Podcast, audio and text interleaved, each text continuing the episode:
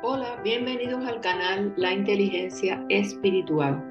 Hoy continuamos con los estudios bíblicos y reflexionaremos en esta porción de la palabra de Dios que se encuentra en 1 Corintios 5 del 6 al 8.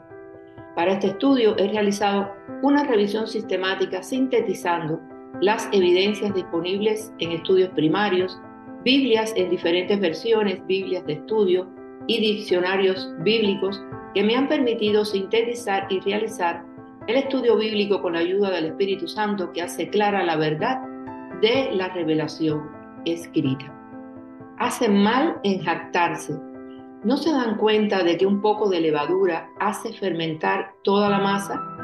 Desháganse de la vieja levadura para que sean masa nueva, panes sin levadura, como lo son en realidad, porque Cristo, nuestro Cordero Pascual, ya ha sido sacrificado.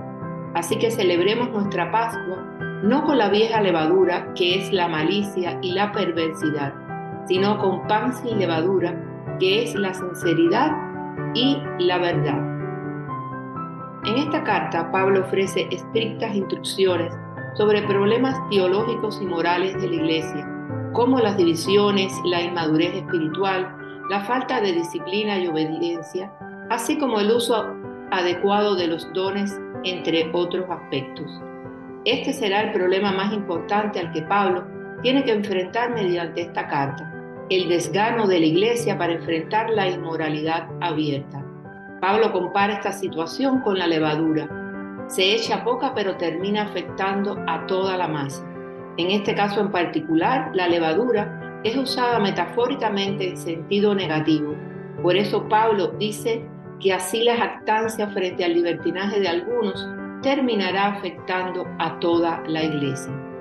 Pablo los invita a salir de la jactancia y a limpiarse de la vieja levadura, y esta invitación es válida para nosotros. Recordemos que esta instrucción también la dio Jehová a Moisés y a Aarón. Celebrarán la fiesta de los panes sin levaduras, porque fue ese día cuando los saqué de Egipto formados en escuadrones. Por la ley, las generaciones futuras siempre deberán celebrar ese día. Comerán pan sin levadura, desde la tarde del día 14 del mes primero hasta la tarde del día 21 del mismo mes. Durante siete días se abstendrán de tener levadura en sus casas. Todo el que coma algo con levadura, sea extranjero o israelita, será eliminado de la comunidad de Israel. No coman nada que tenga levadura. Donde quiera que vivan ustedes, comerán pan sin levadura. Éxodo 12, del 17 al 20. La levadura tiene la propiedad de fermentar y sirve para ilustrar el poder corruptor del mal. Como Cristo, nuestro Cordero de la Pascua, ha sido sacrificado, la iglesia debe ser como una casa sin levadura, porque de otra manera el fermento del pecado de no estar bajo control se puede esparcir. Ignorar la disciplina contradice el propósito por el cual Cristo murió. Por lo tanto, celebremos la fiesta. Mantengamos la fiesta cristiana de la resurrección de Cristo en ese espíritu de santidad, de purgar el pecado de en medio de nosotros. No con levadura vieja, porque ahora estamos en Cristo y por lo tanto somos una nueva creación la levadura es el tipo de hipocresía que vemos en Lucas 12.1. Jesús dijo a sus discípulos, guardaos de la levadura de los fariseos, que es la hipocresía, porque nada hay encubierto que no haya de descubrirse, ni oculto que no haya de saberse. Por tanto, todo lo que habéis dicho en tinieblas, a la luz se oirá, y lo que habéis hablado al oído en los aposentos, se proclamará en las azoteas. Celebremos Pascua con pan sin levadura, que es la sinceridad y la verdad. De sinceridad y verdad todo lo que corresponde a un carácter cristiano inmaculado, incontaminado y genuino. La hermosa palabra sinceridad significa libertad de toda mezcla. Esta palabra sinceridad se traduce en el diccionario Strong como juzgado a la luz del sol.